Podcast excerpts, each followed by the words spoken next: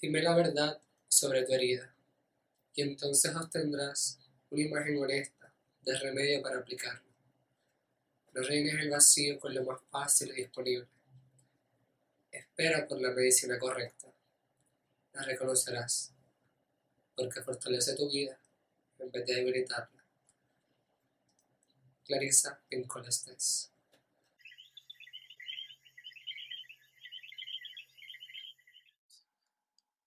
Saludos compis, te damos la bienvenida a Coenraizando, podcast gestionado por Ventura, en este nuestro cuarto episodio.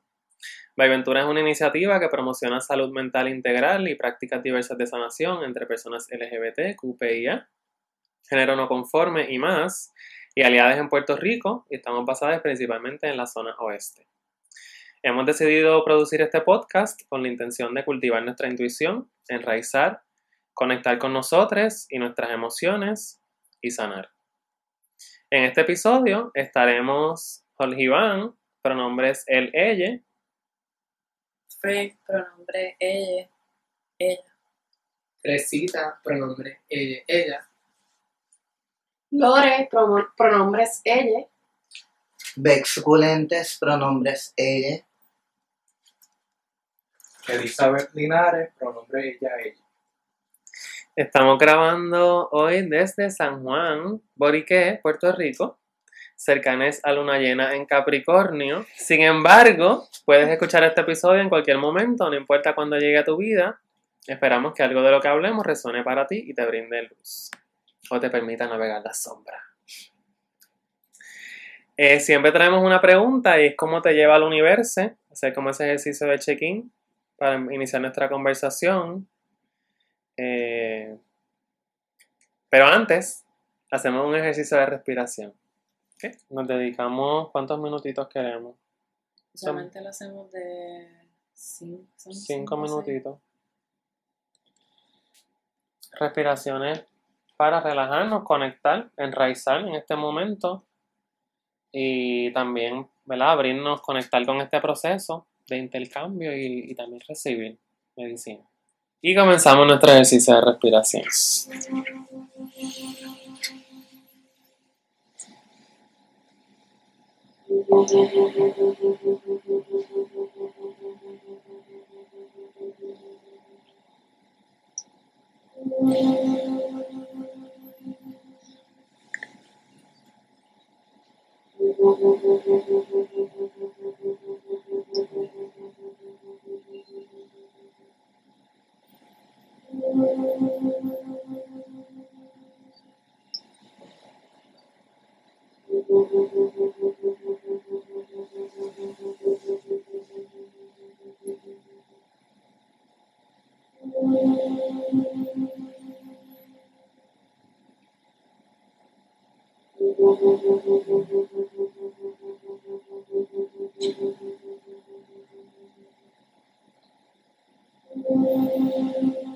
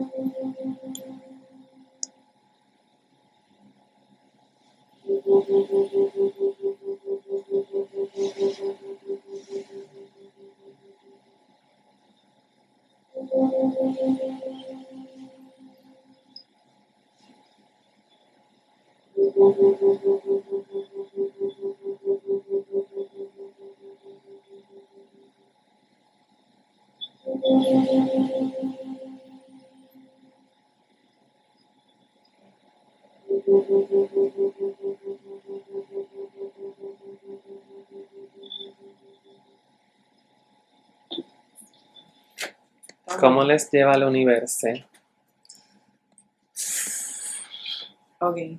Eh, yo tengo que hablar de qué día hoy.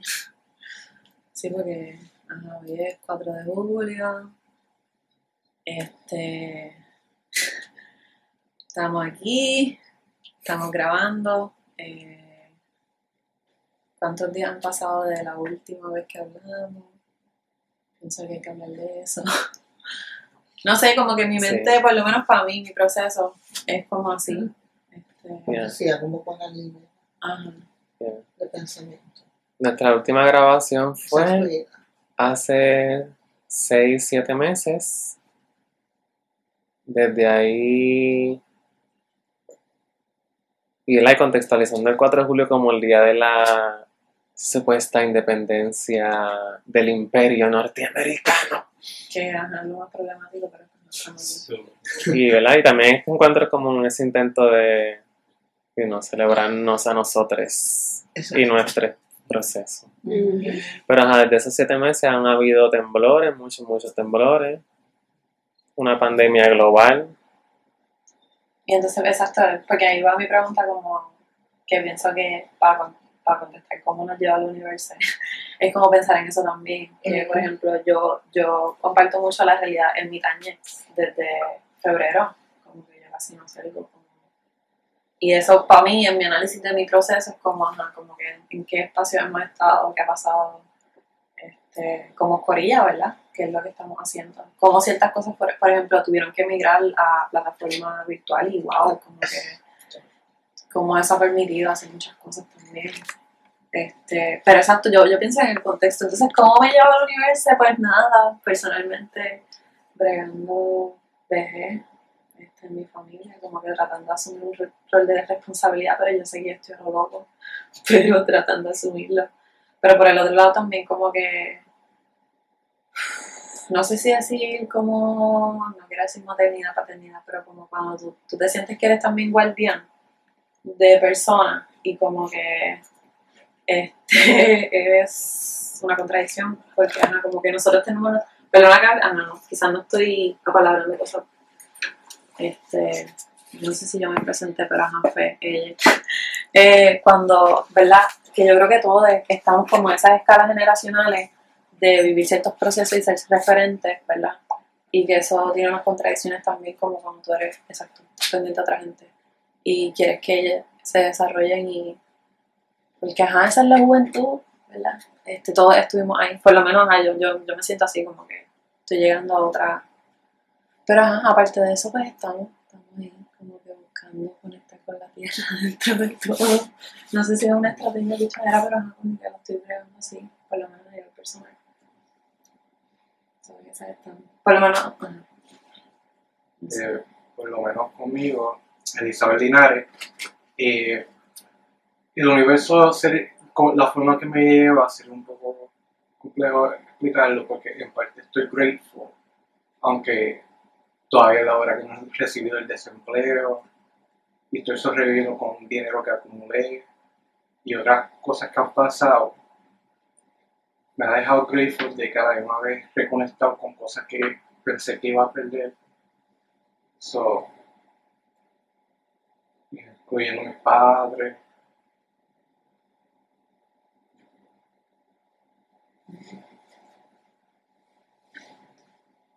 Pues yo creo que eh, Teresita, este, yo creo que lo puedo definir en, en varias palabras, porque desde que comencé el año, el universo me lleva como a horas. Siento que voy como que corriendo ahí.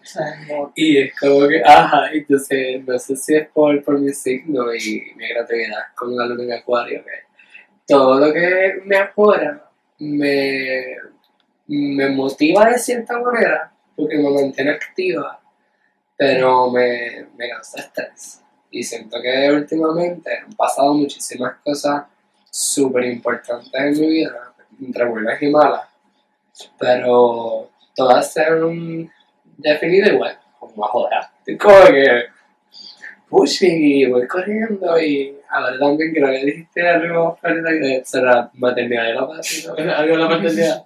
Yo acabo de adoptar un perrito hace como dos semanas, es, es caótico. Papi es como que un Bobby, quiere todo el tiempo estar jugando. Yo soy así, ahora mismo está como que yo, yo necesito espacio, necesito ese espacio, es como que el universo me lo puso ahí como que para que yo tuviese también, también otro sentido de responsabilidad. Y también me dijo pues va, el universo me dijo vas a cumplir tu- tus sueños poco a poco, te voy a seguir dando. Pero toma esto para que te aquietes y te acuerdes que tienes que llegar a tu casa porque si te están esperando tiene alguien a quien darle de comer. Además de que tú tienes que comer. Pero pues sí, así el universo me está llevando. Eh, aquí Bex, eh, por lo menos en mi caso, todo este proceso, ¿verdad? Eh, me ha llevado a tener un techo seguro por primera vez, a reconectar con mi familia escogida a pesar de toda la, situación, ¿verdad? Todos los sucesos que estaban ocurriendo, las muertes y cómo nos apoyamos entre la corilla y pienso que ha sido un año de muchos retos, de poder superar las adicciones, eh, estando en la casa, en la comodidad, eh, ese confort de que no me va a pasar nada porque estoy en mi casa. Y tener la oportunidad de sanar y de utilizar esa herramienta y ese ese dilema, utilizarlo a mi favor y trabajar con mi espiritualidad. Y esa energía canalizarla a través de mis meditaciones. Y si hay cravings, medito. Y si o cocino. Y me hallo cocinando. Y eso me hace súper feliz ver a los demás poder comer y sonreír y pasarla bien eh, y poder respirar juntos y podernos like, soltar con toda la confianza del mundo. Eso es familia Y estoy, a pesar de todas las cosas que están pasando, estoy sumamente agradecido con el universo. eh, y, y estoy súper feliz. Estoy, ha sido un momento bien bello y estoy bien agradecido eh, a Iván, a Fe, a Lore, a Caro, a Elizabeth que están conmigo hoy, que esto es- va a quedar como una memoria súper hermosa y, y espero ¿verdad? que puedan sacar provecho y se den la oportunidad de escucharlo. ¿Qué estabas haciendo antes de, de la cuarentena? Si quisieras compartir. Eh, Estamos bien. Tú- tú- Eh, pues bueno, Ibex, eh, antes de la pandemia, llevaba desde febrero trabajando un plan de negocio que se llama Suponentex, como mi segundo nombre, eh, con una vista, una, una visión eh, de mis raíces de, de cocina, porque estudié cocina y algo que me apasiona, y poder liberarme y poder hacer, ¿verdad? Ambas cosas. Y lo que hacía estaba cocinando y empecé mi proyecto y con toda la situación de la pandemia simplemente todo se volvió polvo y se quedó en el aire. Estaba en mi proceso de cambio de nombre que por derecho propio no tuve que buscar ningún abogado, por derecho propio fui al tribunal, exigí que me cambiaran mi nombre y mi género. Y por derecho propio, la semana que viene ya voy a ir para el tribunal a exigir eso, que me den mi derecho y que me otorguen mi derecho. Y todo eso se paralizó, se paralizó mi, mis proyectos, que por primera vez estaba realizando mi primer plan de negocio, eh, mudarme a un espacio nuevo después de 13 años, acoplarme al- a la energía nueva, a sanar este espacio, este, a darle amor, a tocar las paredes, sentirlas, darle las gracias porque me siento, me siento bendecida y me siento feliz de que tengo gente a mi alrededor que me ama, que no necesariamente son sangre, es, va más allá. Eh, y he podido trabajar con mi espiritualidad todo este tiempo, ha sido de introspección y de retarme constantemente, eh, porque tengo problemas de memoria, soy constantemente, tengo que estar recapitulando, vamos a decir. Y eso pues ha sido bien fuerte este año. Tengo dos parejas que me apoyan, eh, que están ahí para mí, no importa qué, aunque yo sé un desastre, están ahí y me apoyan y seguimos y, y no nos quitamos. Y yo pienso que es algo muy importante, que debemos mantenernos en esa mentalidad de que podemos superar esto. Quizás todo esto pasó para que nosotros miráramos desde otra perspectiva y dijera, y miremos y decimos, wow, ahora voy a tener más precaución cuando voy a los lugares, voy a, voy a proteger más a las demás personas, quizás voy a ser más amable, voy a, a tomarme el tiempo de, de conversar, porque esto, llevo encerrado tanto tiempo, quiero bailar, quiero poder conversar con, con las personas, aún teniendo ansiedad social. Todo esto me ha servido para darme cuenta de que hay tantas personas bellas y con una energía tan hermosa y a veces pichamos por la prisa y en esta cuarentena me di cuenta de como que esto es un momento de cambiar, de, de cambios, de, de procesos, de, de, acep- de aceptarnos y, y darnos ese amor y darnos la oportunidad de, de soltar y y. Boku. Y um, yo, yo quería preguntar, ¿verdad? En esa misma línea de que está hablando de tu plan de, de negocio, que no, no son detalles, más bien como que siempre yo me pregunté, cuando yo te conocí a través de Mariel, mi primer referente fue como que, que tú eres chef. A mí eso fue como de todas las cosas, ¿verdad? Yo, yo particularmente estaba bien interesada en como que diablo, esta persona que le mete bien, que me decía así como que diablo le mete bien bellax, como que esta persona y cocina no es para uno ni para dos, esta persona cocina para par de gente. O sea, eso es una destreza y yo me quedé como que puñeta. Y yo quisiera verla como que, este, si piensas que es algo importante a palabrar, que yo veo que en tu proceso como que, ¿qué es para ti cocinar? Que a veces como tan, esto lo hace todo el mundo, ¿verdad? Pero ajá, como que, ¿cómo es que tú caes ahí? ¿Cómo es que literalmente es empleada ahí que también, eso, imagino que tiene sus papelones porque food industries, pero ajá, como que, no sé, como si quisiese hablar de, de tu, proceso, tu proceso sobre eso específicamente. Eh, bueno, en mi proceso eh, ha sido fuerte en cocina. Es un ambiente macharrán.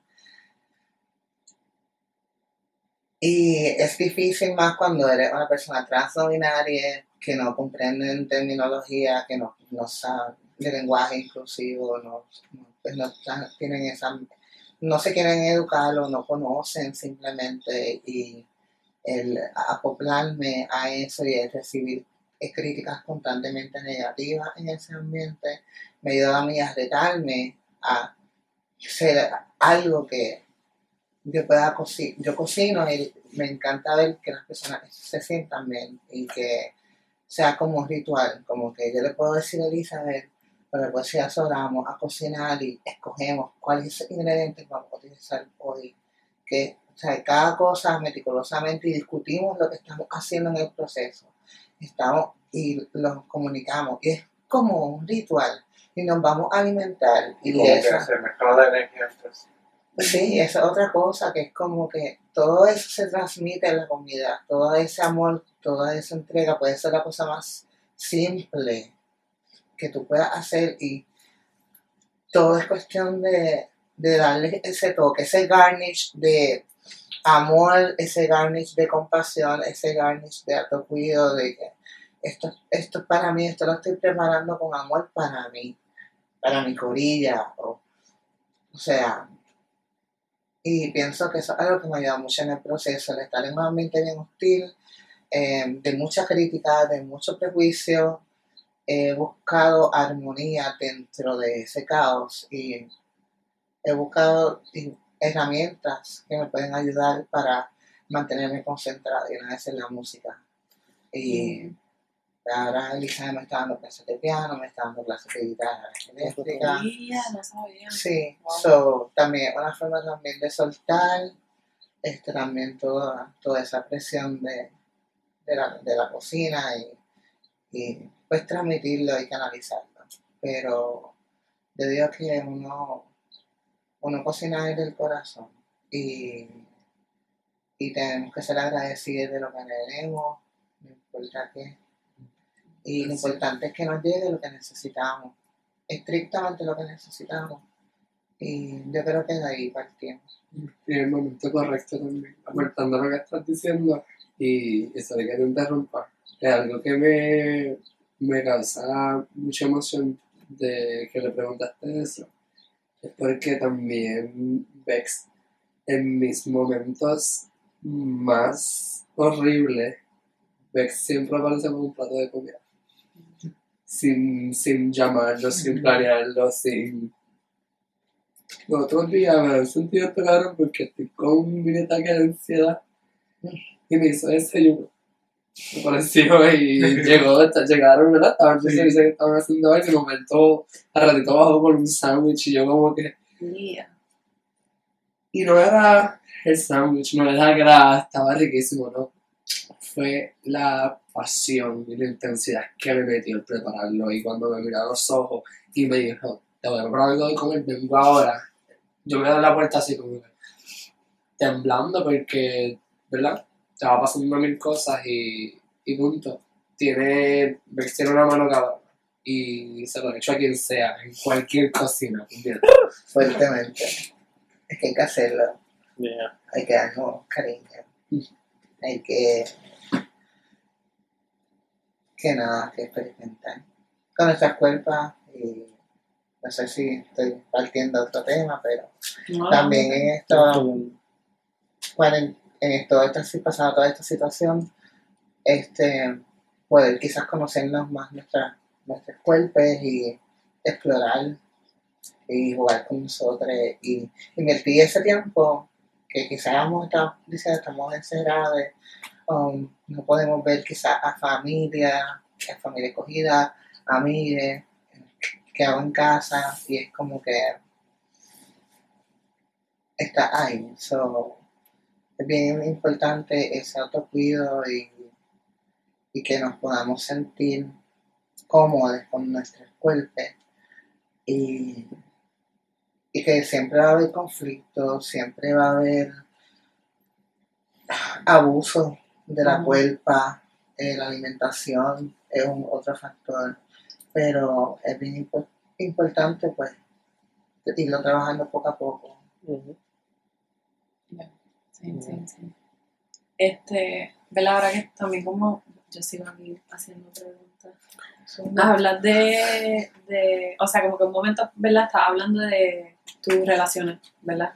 Entonces, este, yo también, no es que idolatro, porque eso no es que idolatro, pero como que también, como te veo como un referente de que estás deconstruyendo muchas, como hasta cierto punto como anarquismo de relaciones, por decirlo así, pero eso no necesariamente tiene que ser porque también puede ser, yo aquí pensando en otra- otras personas, que hablan de como, pues poliamoría son muchas cosas, ¿verdad? Por ejemplo, cuando yo vi, cuando entré a tu casa, que vi como que las matitas, yo digo como que, mira, en verdad eso es un viaje, pero yo digo como que personas que estén interactuando con otras especies también están haciendo cosas bien sanadoras.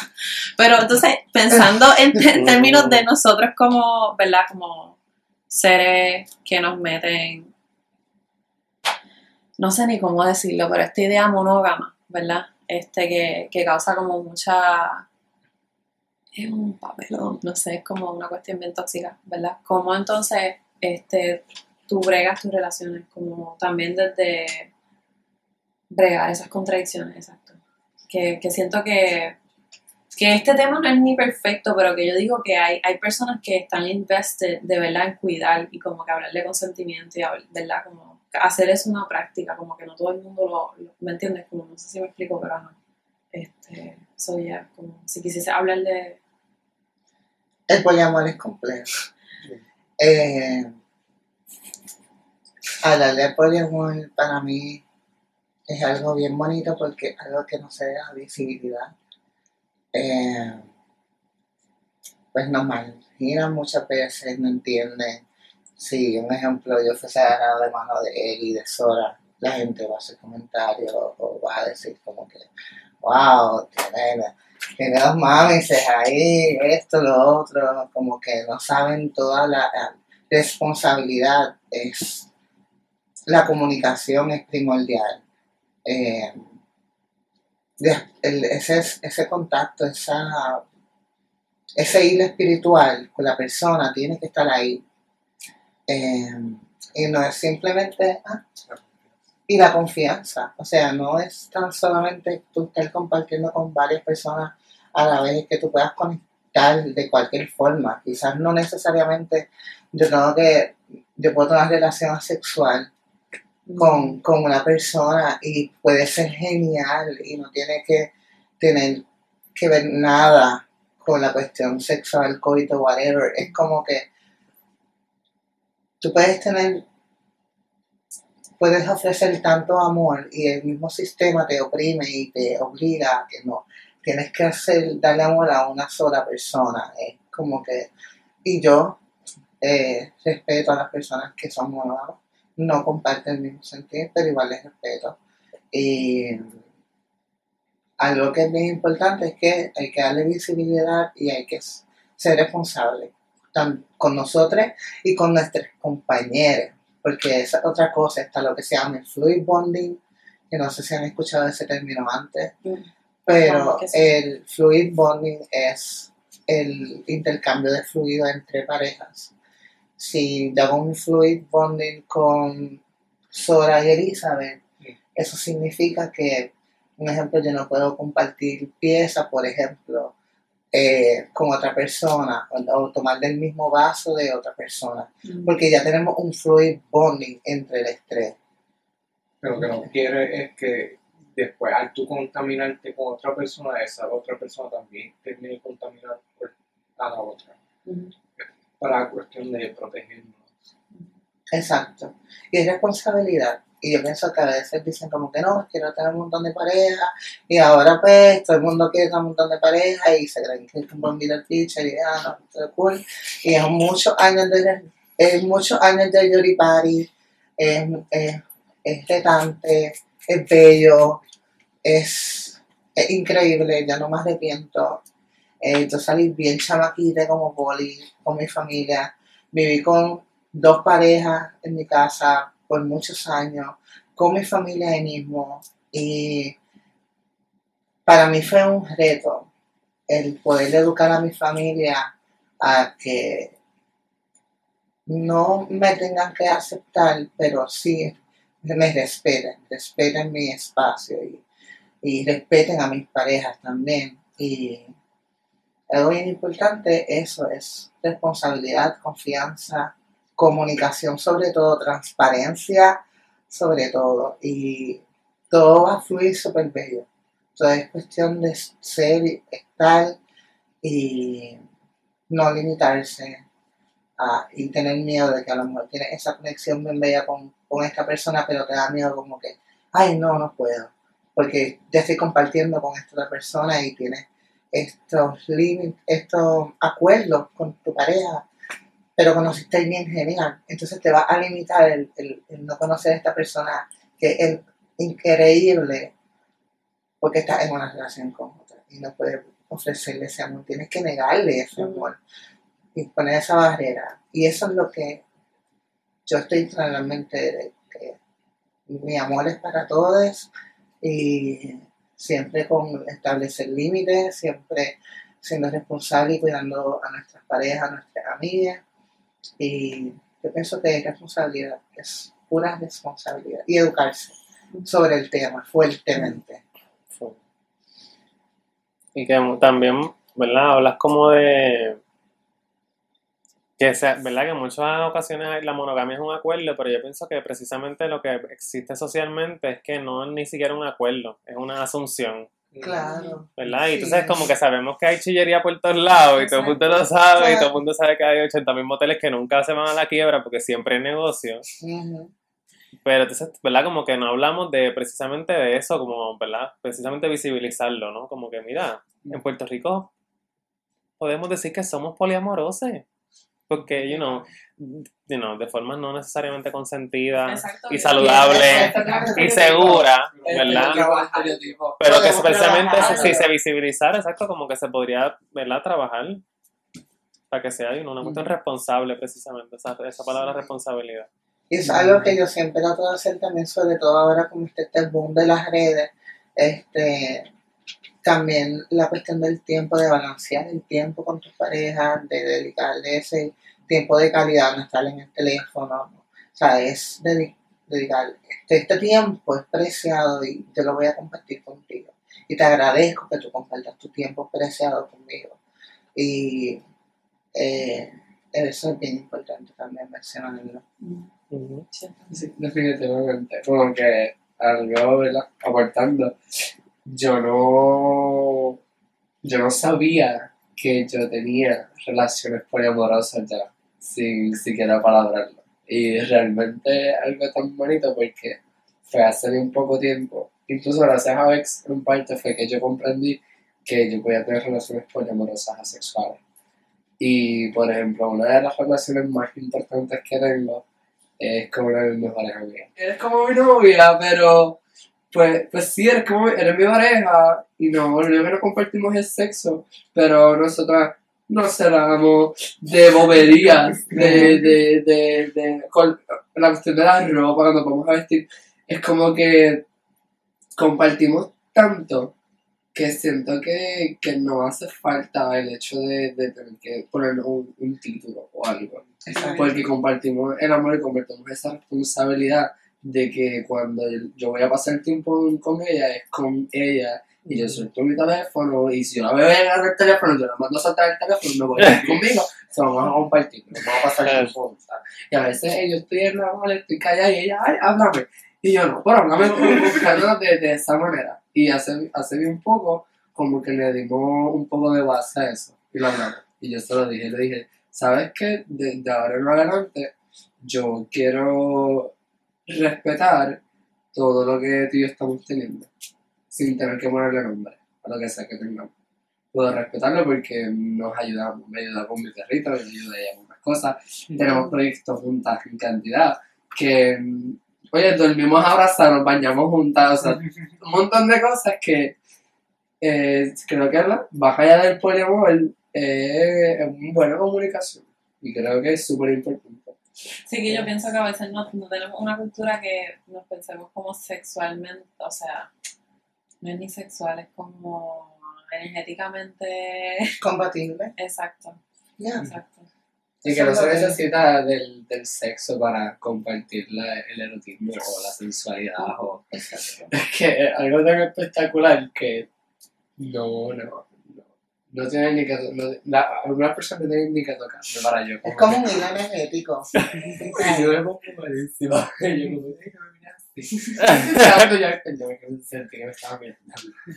Pero eh, algo fuerte, algo fuerte. Y creo que Wow. también el hecho de, depende, de que aquí en la isla, el, esto no hablarse tanto, hay mucha gente que vive todavía en esa nube, de esa morbosidad de ese chillo y chille, es como que yo, yo, me, me lo he preguntado, "Ah, tú no eres como mi chilla que así que y yo, ¿tú qué? ¿Qué?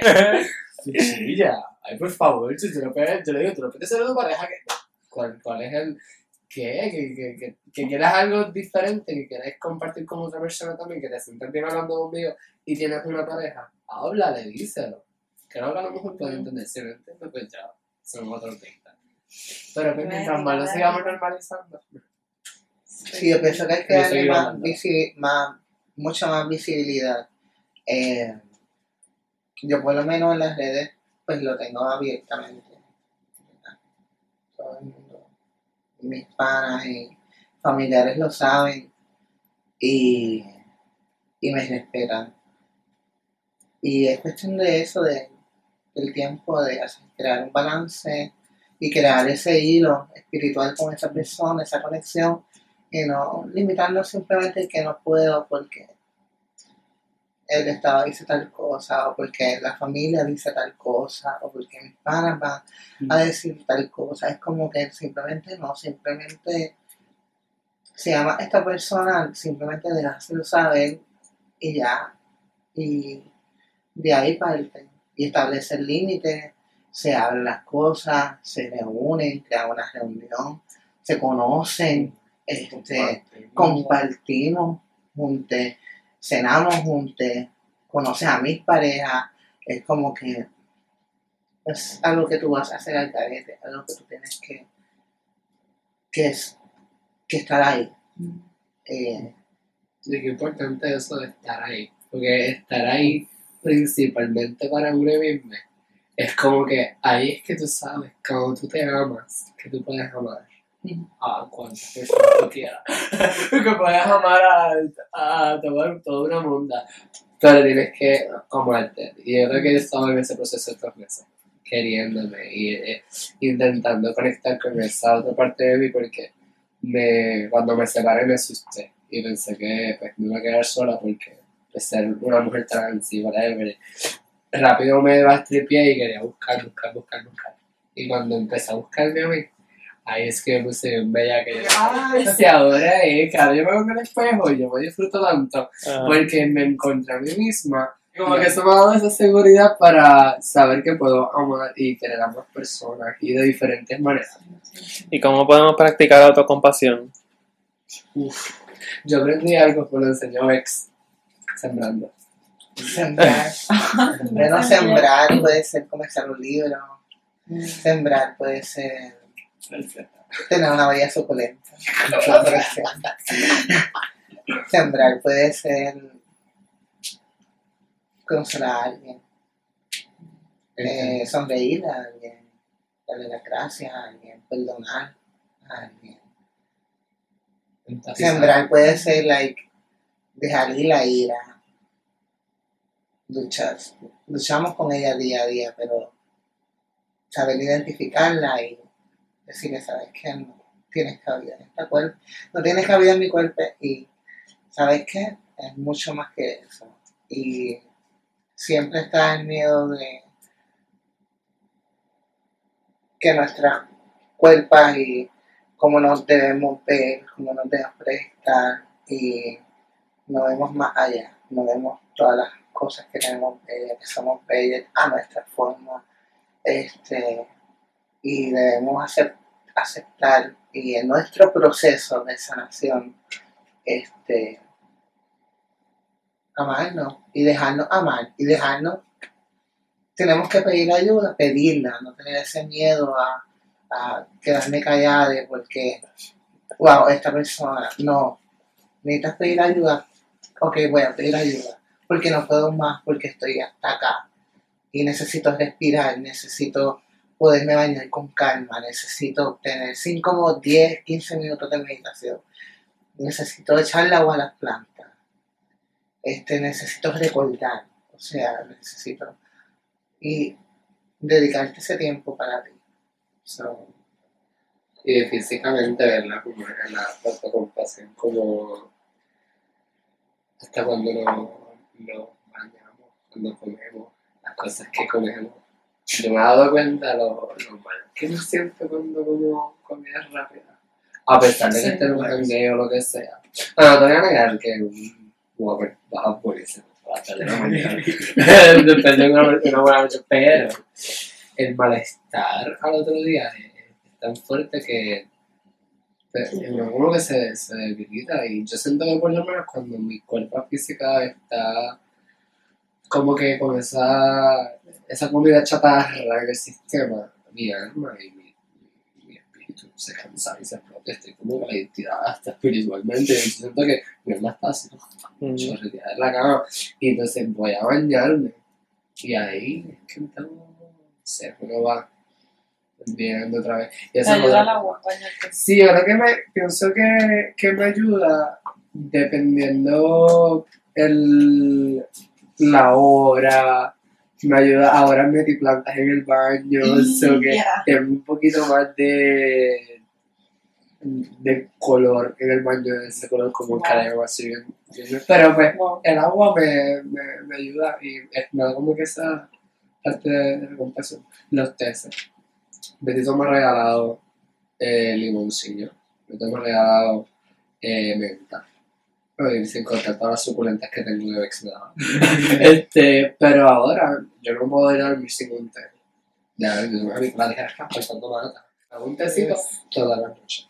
Y siento que es una manera de, de autocompasión. También esto de la meditación eh, es bien importante.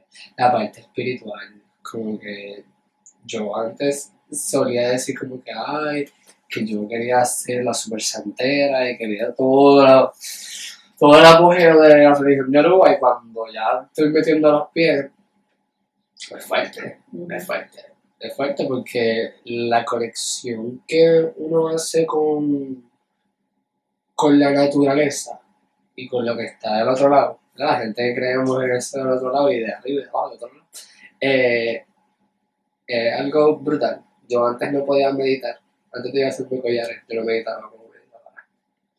Antes, antes yo meditaba y estaba, yo podía estar una hora frente al altar así como que esperando a pensar en mil cosas cuando se supone que estuviese literalmente meditando. De hecho, ahora yo me siento que no puedo olvidar, yo me siento así, Angela Angela Marcel, American Horror Story, dándome así bien perra, mientras estoy, pero ahora casi meditando, estoy concentrándome en que quiero aprovechar este momento para que los espíritus o ¿verdad? todo lo que yo creo el lugar espiritual pueda sacar lo negativo llevárselo. O no ni sacarlo, sino cambiarlo y moldearlo para volverlo positivo.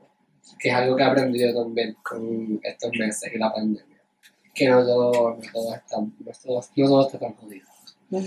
Está jodido, pero no está tan jodido. Porque siempre hay algo que podemos hacer para, para motivarnos. todo es cuestión de perspectiva. Gracias. Una cuestión también de limpiar su espíritu y mente. Y para también hacer eso hay que perdonar que hay un proceso complejo, un proceso difícil. Para la cuestión de no tener ese rencor en la mente, que no te deja pensar, que no te deja enfocarte en el presente de ahora. Una de las maneras que yo también hago eso. Y eso como una práctica de autocompasión también. como que- Y es doble. Mis uñas todo el tiempo. Esa es mi manera de Yes. autocomplacer- com- complacerme y tener compasión conmigo mismo y mis tatuajes. Me tatuo los dedos, me sigo tatuando, tengo uno en el muslo, tengo otro para acá, tengo- varios y siento que es una manera de, de, de desahogo y a la misma vez es excitante. Es excitante porque yo la conexión que tengo con mis tatuadores, como que Yeah. es espectacularmente encima. Pero es una Wow.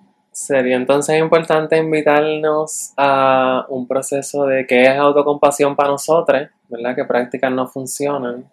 Y dejamos un ratito en esa reflexión.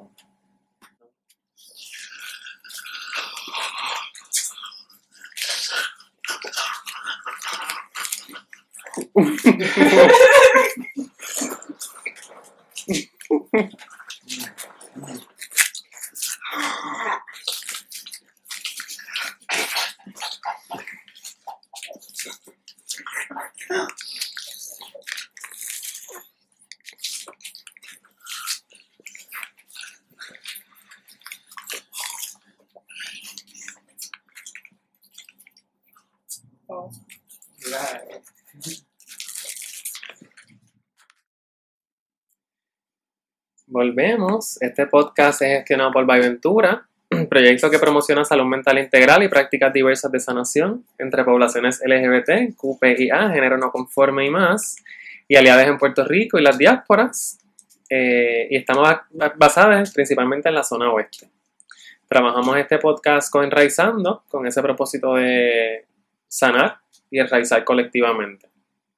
Queremos volver a la conversación un poco tratando el tema de, de- ¿verdad? de nuestra autocompasión, de nuestra sanación, principalmente desde el escuelpe, ¿verdad? Y el escuelpe es como principal espacio, ¿verdad? Como templo, como queramos llamarle, en ese camino de sanación.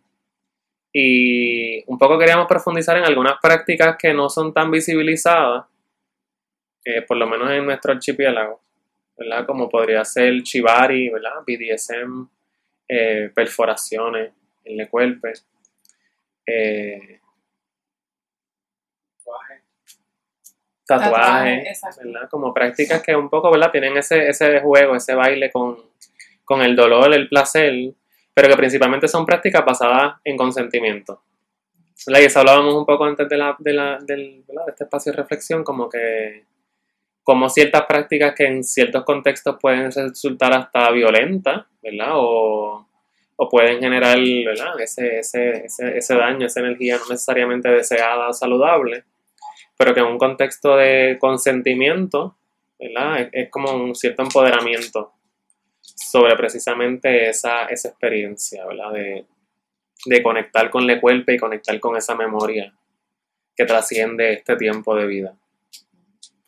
Eh, no sé si quieran compartir algo sobre sus experiencias, cómo llegan a, a estas prácticas. Yo solamente.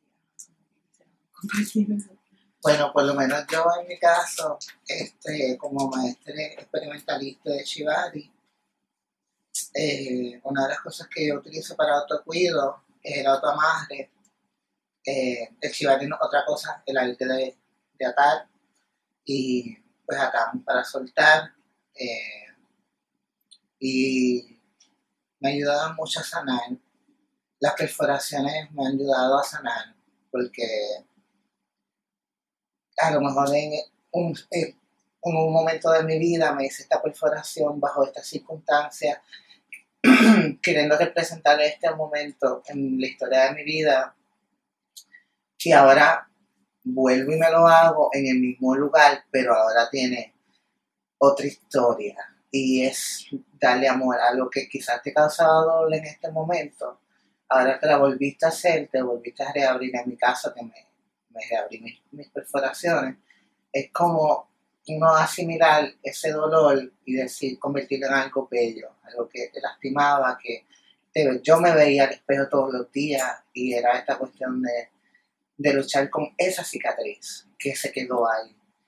Y decidí ponerme dos circones en el tercer ojo y y fue hermoso y lloré un montón y, y ventilé un montón porque son diferentes procesos de sanación, así como pasarse la máquina, revoltarse, recuperarse. Este, son procesos que son bien personales y son para mí a veces necesarios para de cierta forma volver a dar como un restart y, y poder canalizar todo ese dolor a través de esos ejercicios y prácticas. Obviamente, marco de seguridad y responsabilidad. Como que eso es muy importante. Y hablando en relación con lo de lo del BDSM, eh, que pues las personas tienen una percepción este, bien sexualizada sobre lo que es el BDSM, pero también conlleva límites, establecer límites, tener herramientas, este, educarte sobre el tema, eh, tener el consent de tu pareja eh, o de la persona que vaya a, a dar o vaya a tener la práctica de BDSM. Este, y una cuestión de eso, de, de poder respetar el espacio y poder este, crear piezas bien bellas con modos totalmente diferentes cada uno y conectar con esa persona a través de la soga y que esa soga sea como que esa conexión de comunicación, que no se tenga que hablar, que la soga misma se expresa, se mueve, se siente. Y, y es como la otra persona lo va sintiendo. Si, si, si puede soltar, si, puede dejar su cuerpo ahí y yo puedo tener ese, ese privilegio de estar con esa persona y que esa persona tenga la confianza conmigo, de yo poderle hacer sentir de esa forma y que, que sea algo positivo y que sea de beneficio de sanación para esa persona todo el tiempo. Más allá del erotismo y de, de todos los ricos, ¿verdad? Que para muchos de nosotros, pues podamos sentir en el proceso, que una es totalmente válida, pero también verlo como un proceso de sanación. En el caso mío, pues el Shibari, no tengo mucha experiencia con él, pero en la que he tenido me ha ayudado a combatir o batallar esta cuestión de la paranoia que sufro. Este, y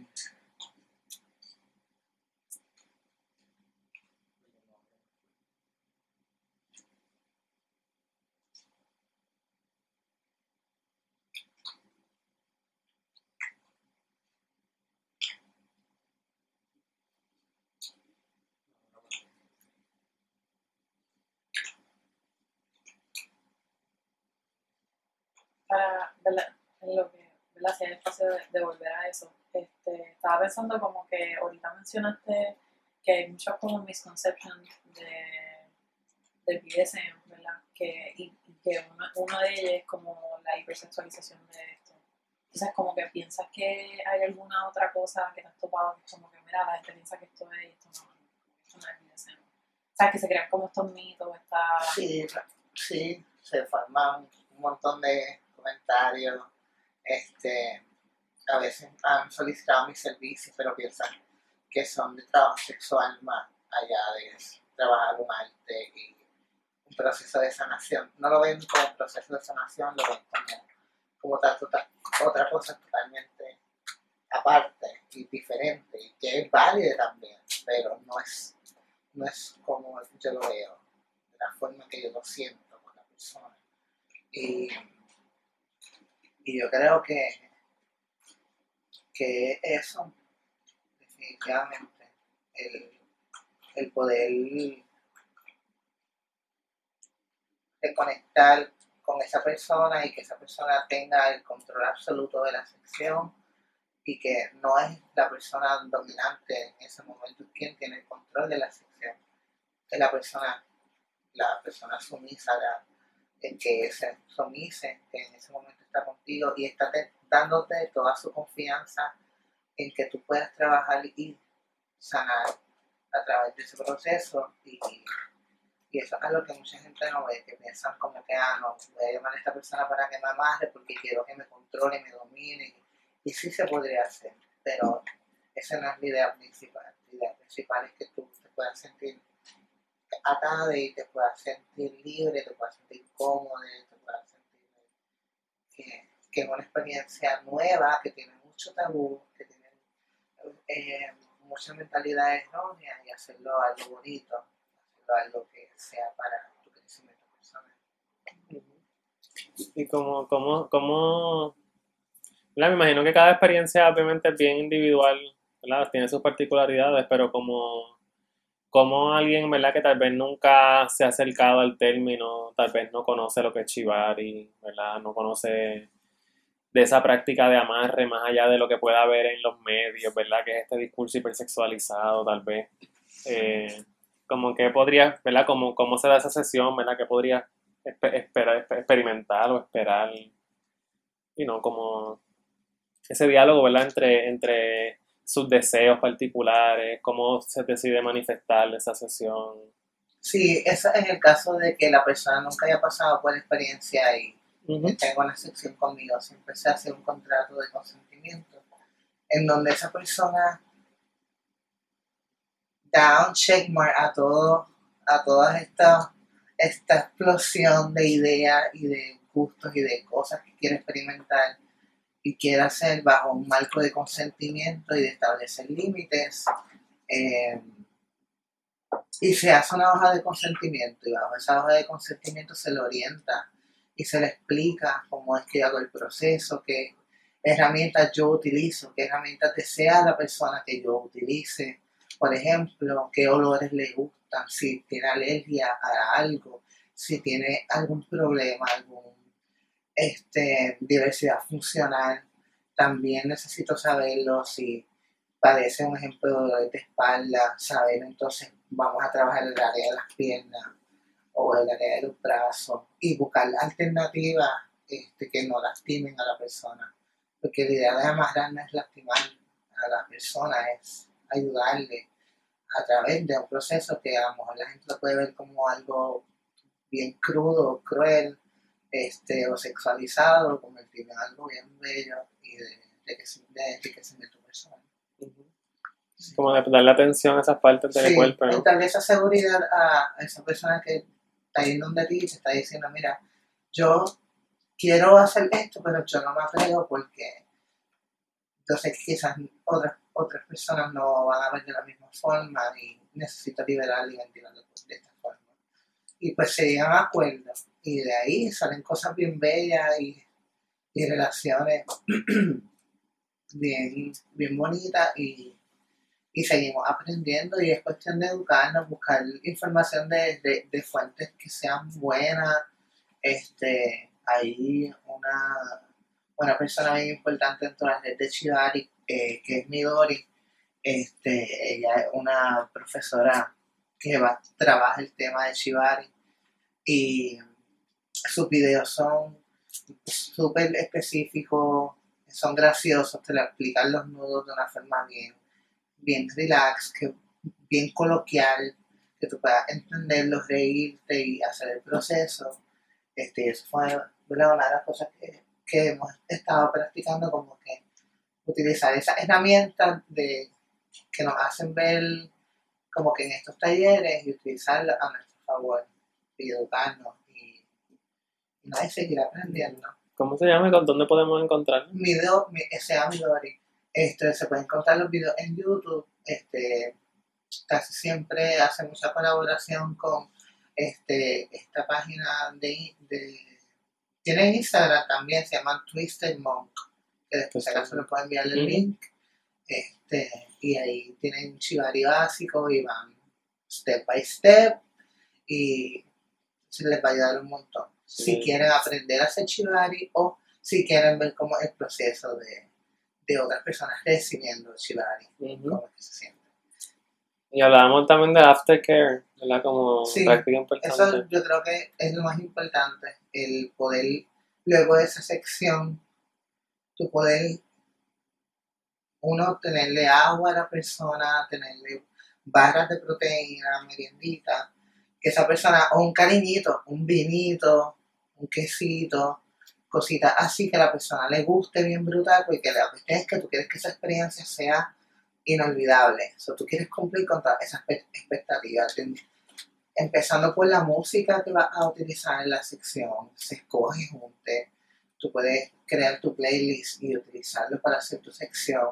Este, las cosas que tú deseas comerte luego de la sección, que deseas tomar después de la sección. Eh, si necesitas algún tipo de masaje en alguna área.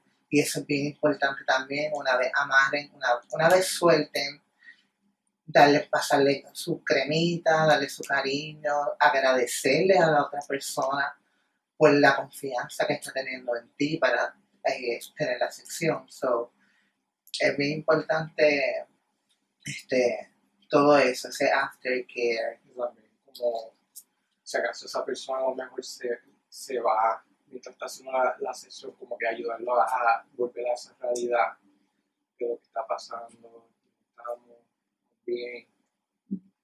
Sí, es ese, ese check-in, porque muchas veces pasa que nos vamos en este trance, porque una experiencia que quizás muchas personas no conocen y cuando lo hacen por primera vez, el cuerpo reacciona de una forma de que te, lleva a un nivel como de, trance, ese nivel de meditación de poder, like, soltar. Y ahí es cuando el cuerpo se tranca y, y ahí es cuando decimos, así es que se siente el sentirme libre. Estoy atada, pero me siento like, aliviada, me siento, me siento bien, me están cuidando, me están abrazando, me están besando, me están acariciando el pelo, por ejemplo, me están apretando las manos, cosas que, que todo el mundo es diferente y todo el mundo ¿verdad? tiene sus gustos particulares, pero darle ese cariño y esa mano a esa persona y darle las gracias por haber tenido la confianza de estar contigo en este proceso. Y, y algo ¿verdad? Que, que supera muchas fobias también, muchos, muchas eh, depresiones, cosas de PTSD de la, de, la, de la niñez, de nuestra historia, que quizás a lo mejor no queremos confrontar este, ciertas fobias y más con soda, que se asocia a tantas cosas ne- negativas también, pues convertirlo en algo bien bello y que esa persona pueda sanar a través de ese proceso que le da miedo, pero a la misma vez le está sanando. Y es como que Se trabaja muchos problemas mentales a veces porque también está llevando de nuevo a regresar a esa experiencia, entonces volver a la realidad es- puede ser chocante si nunca lo ha hecho, como que ya lo pasé nuevo por esto y lo logré enfrentar y lo batallé. Y cuando, eh, yo tenía una última pregunta. Y como que, ¿cuándo es que tú, como que pri- por primera vez es que, no sé, como que te encuentras con el amarre? Como que lo viste Pues el amarre, te podría decir, fue como para primer año de universidad, eh, que yo conocí a la madre, es solamente una persona ha amarrado.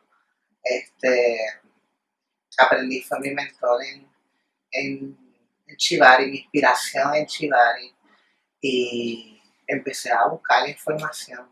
Y me, encantó tanto saber que podía sanar a través de esto, este proceso de hacer a nudos, como qué bello, y, y la decisión de seguir aprendiendo. Y siempre trato de sacar tiempo, igual que saco tiempo al tocar el piano, trato de sacar tiempo y a veces hay días que no puedo tocar la soga porque hay veces que me da miedo, hay veces que este hay que le tengo mucho respeto a la soga también y hay días que no la puedo tocar. Hay otros días que la agarro y voy a amarrar y, y es mi proceso también de sanación a su vez. Es como yo me siento también en la sección con esa persona, como está mi cuerpo, como yo también necesito autocuido después del proceso, porque conlleva un montón de energía, un montón de concentración, tú tienes que estar pendiente de la respiración de la otra persona, tú tienes que estar pendiente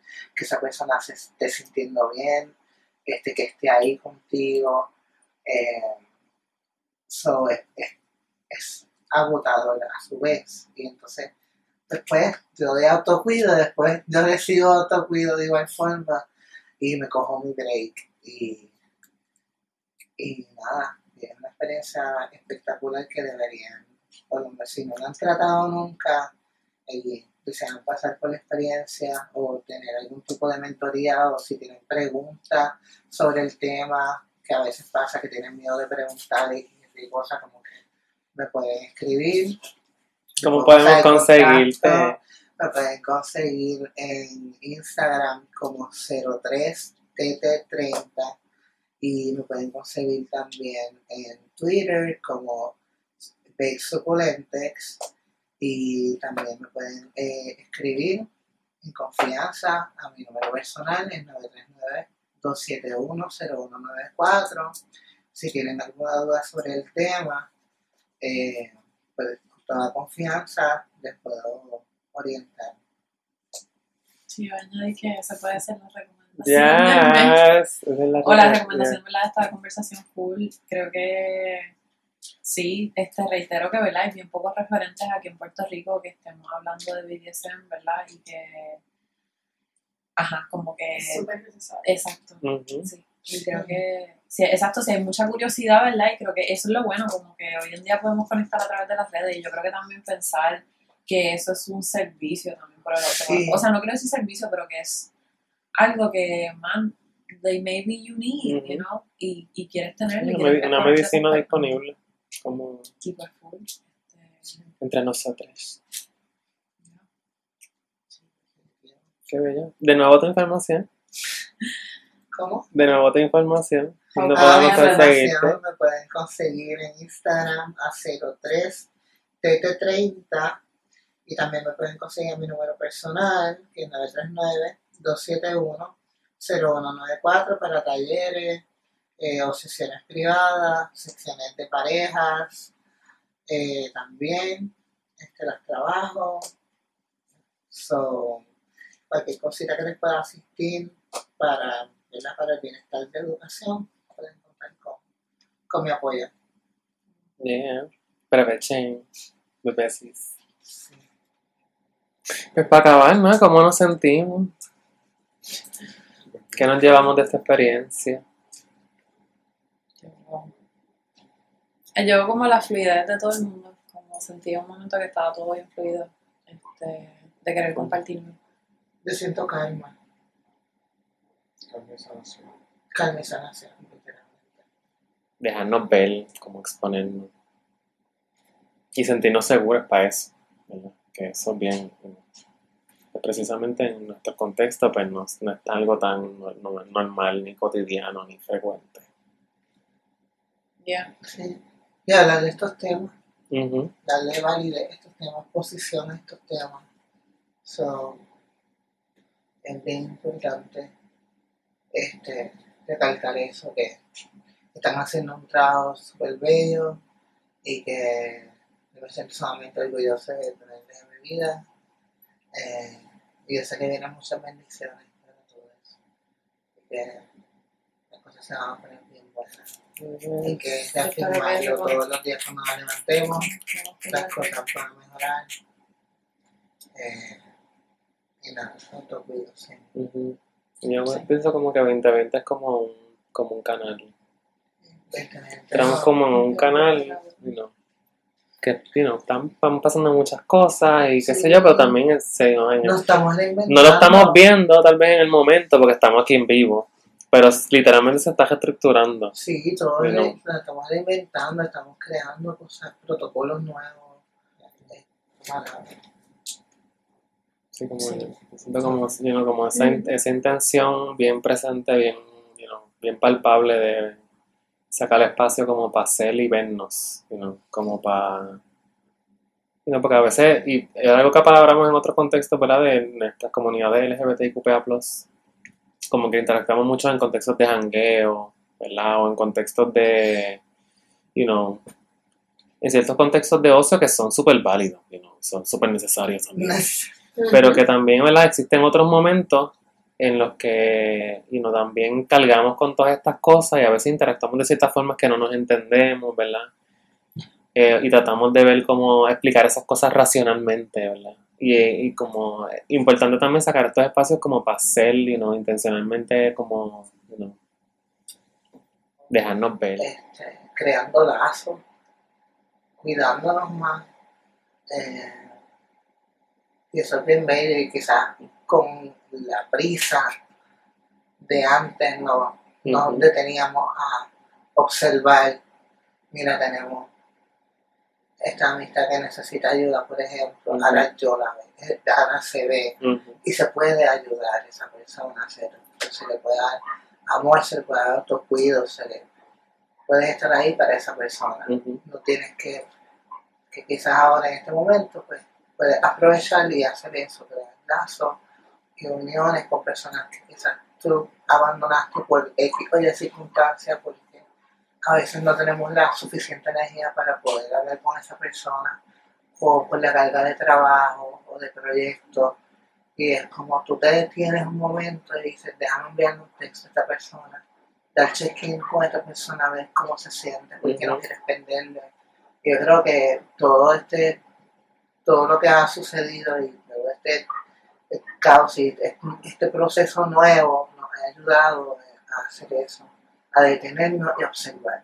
Observar la naturaleza, estar más en conexión a nuestra espiritualidad, sacar tiempo para nosotros, para cocinar.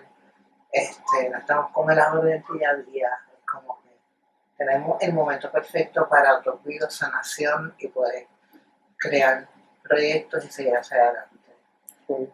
Y no conformarnos, ser ambiciosos y, y amarnos. Y amarnos siempre. Juzgarnos. Eso es lo que hace falta. Mucho amor. Pues yo creo que con eso podemos hacer. Sí. No se vayan sin escuchar la cita final. Recuerden que todo se trata de intención y propósito.